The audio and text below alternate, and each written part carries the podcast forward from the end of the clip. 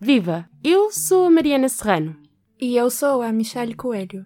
Somos alunas de jornalismo da Escola Superior de Comunicação Social. E podes ter ouvido a nossa voz no mais recente episódio do Repórter 360. Em parceria com o público, a ESCS-FM levou a cabo uma reportagem sobre voltar aos palcos após o confinamento, que pode agora ouvir na íntegra nos mesmos locais onde ouve os podcasts do público. Procure por Repórter 360 ou vá a público.pt podcasts. Neste P24 pode ouvir certos da reportagem Ad Sumos para voltar a fazer barulho, ou passagens exclusivas para o P24 tudo o que nós tínhamos com a Bait ardeu. Não foi trabalho deitado ao ar, mas havia coisas que estávamos a tentar organizar desde 2018 que finalmente iam acontecer este ano. Tínhamos feito o trabalho todo, arranjar os contactos, falar com as pessoas, arranjar o dinheiro. Esta coisa tem custo. Tínhamos tudo tratado, já marcado, fechado com as salas, fechado com as bandas. Em abril falamos com a discográfica Bait, criada por Gonçalo Moreira, Arthur Batista, Cristiana Silva e Luís Pita no outono de 2018. A Covid-19 trouxe tempos de pausa para os palcos. O Gonçalo foi um dos afetados pela pandemia. O nosso lado de editora discográfica ficou um bocado afetado. Tudo que eram bandas nossas que estavam a gravar ou estavam em estúdio tiveram que parar. Mesmo que seja uma coisa pequena, três ou quatro pessoas, a gravar continua a ser um risco e pá, não, não, vamos, não vamos fazer isso a ninguém. Antes de ficarmos confinados, a Base teve tempo para realizar um evento. Um dos últimos concertos que aconteceu ainda deve ter sido o nosso. Tivemos um concerto em Lisboa, de uma banda francesa, e eles viram-se presos, cancelaram tudo o que era datas. Os motivos que o levaram a não desmarcar iam além do lucro próprio. Nós só fizemos a data porque senão eles não, não tinham onde dormir, nem como comer. Mas foi super chato, eles tiveram que voltar para casa de carrinho até a França, assim, num fest. Tinham ficado com a tour toda cancelada de um dia para o outro. Ao contrário da rápida resposta do governo português, no Reino Unido as medidas não foram tomadas de forma radical de imediato, como nos conta Luís. Houve uma altura em que o governo inglês não, não agiu de todo e deixou um bocado às mãos das pessoas para cancelarem ou não as coisas e nós tivemos de cancelar. Não podemos organizar um evento em que possa causar perigo ou dano à audiência, isso é, isso é básico. No estudo da música, Gonçalo sabia que se pensava em soluções para adaptar o mundo dos eventos ao online. Isto é uma coisa que curiosamente estudei no primeiro ano. Podia vir a acontecer no futuro um sistema em que os artistas fariam live streams e publicassem conteúdo exclusivo só para, para aumentar a revenue deles, porque as pessoas tinham chegado a um ponto de conformismo e de, de conforto que não queriam sair de casa. Um ano depois está a acontecer, mas não pelos motivos que nós pensávamos que ia acontecer. Não, as pessoas ficaram forçadas a estar em casa. Ninguém pode sair à rua. E os concertos não podem acontecer. Rosana, uma das artistas da Bait, conta-nos como foi a sua tentativa no mundo online. Acho que houve ali, ali os primeiros dois, três meses de quarentena, houve ali um boom que foi aquela coisa dos, dos, dos lives e eu sou sincera, não sou, não fiquei, apesar de ter feito um, não fiquei muito fã porque, pá, porque acho que tira, tira toda a piada, não é, da, do que é estar num concerto e toda a envolvência, porque a verdade é, mais que seja o meu melhor amigo a tocar, está sempre um telefone para Arthur, a quarentena mostrou-nos a importância de setores como a cultura. Acho que das coisas que as pessoas sentem mais falta desde que começámos a quarentena é precisamente uh, faltar uh, artes de, de, espetáculo. E esta oportunidade do, do Atsumos uh, veio, veio mesmo, mesmo a calhar e acho que é uma, uma oportunidade excelente para começarmos a, a dar concertos nesse tipo de alturas. A ideia do espetáculo não é nova na cabeça de Luís. Este evento começou a ser organizado, portanto, na, na minha cabeça, em março, abril, penso. Penso que em abril já estava a tomar medidas para o fazer acontecer. Depois da ideia sólida, só faltava consolidar a identidade.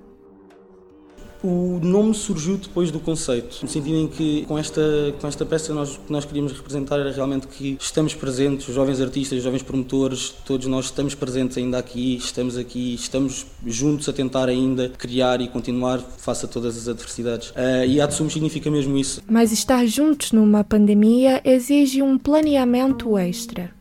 A minha ideia principal ao início era como é que se faz um concerto com mais do que uma banda num auditório sem, sem ter aquele, aquelas partes. Não se pode ter intervalo, não se podia estar 15 minutos com o público sentado só a ver eh, uma changeover, só a ver-nos a trocar o palco ou tudo mais. Ao início, primeiro mês, é só recolher informação, o que é que se pode ou não pode fazer, onde é que poderia fazer, realmente se os artistas estavam sequer interessados em tentar isto. Antes de conseguirmos realmente garantir a sala do, do auditório do Casino Estoril, uh, tivemos dificuldade em confirmar uma sala, porque estava tudo muito, in, muito incerto, ninguém queria tomar esse passo. Depois, mais, a chegar agora mais perto, tinha realmente o medo de tudo, agora um novo estado de contingência, foi um outro susto, tudo isto. Lá está, o evento ao ser criado da pandemia tinha de estar sempre preparado para a pandemia e para tudo o que viesse.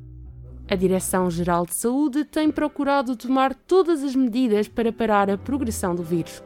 No entanto, as mudanças rápidas e as decisões extremas trazem entraves aos organizadores de espetáculos. Eu penso que há se calhar demasiada generalidade em como as regras estão, estão expostas.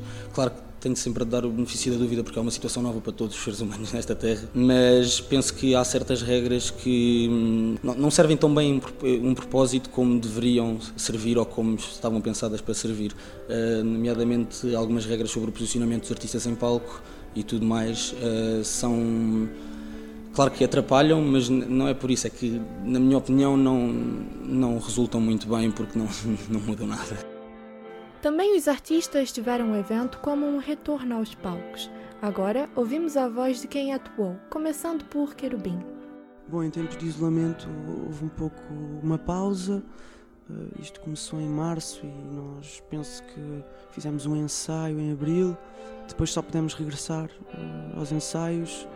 Aliás, só se justificava regressar aos ensaios quando tivemos um concerto no horizonte. E esse concerto foi o Adsumos é uma iniciativa muito boa para nós e que também justificou que nós nos voltássemos a juntar.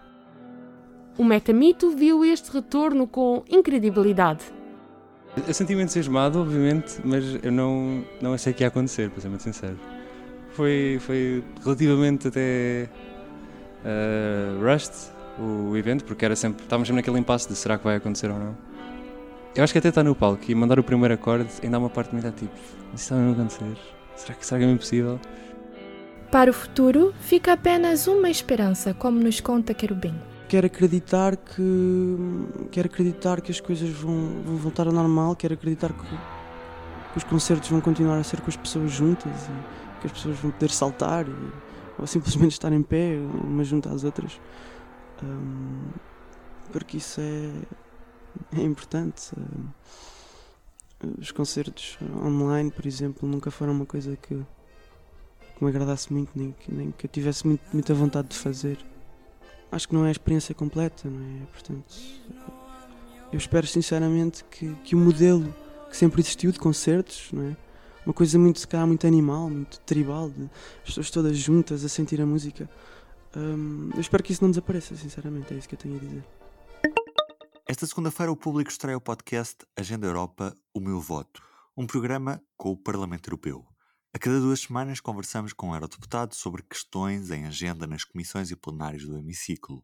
No primeiro episódio, o deputado independente Francisco Guerreiro, ligado à bancada dos Verdes Europeus, fala-nos sobre o seu voto sobre as propostas para a política agrícola comum, a PAC, Vamos ver um pouco. Portanto, o que nós vemos é que uh, o greenwashing está uh, em grande nestas três grandes famílias, nestes três gr grandes grupos uh, políticos no Parlamento Europeu e, e, infelizmente, infelizmente, os verdes uh, foram arredados nesta última fase do debate e mesmo a Comissão de Ambiente. Agora veremos é como é que os, as famílias políticas votam cada emenda e no final, naturalmente, uh, iremos votar consoante o global de todas as propostas, mas o que nós auguramos é que esta política agrícola comum vai ser bem pior da que, da que nós temos, o, o, que vai contra a, a necessidade de, de, de emergência climática que nós temos em diminuir a nossa pegada climática e ecológica e a agricultura tem um grande peso na, na União Europeia.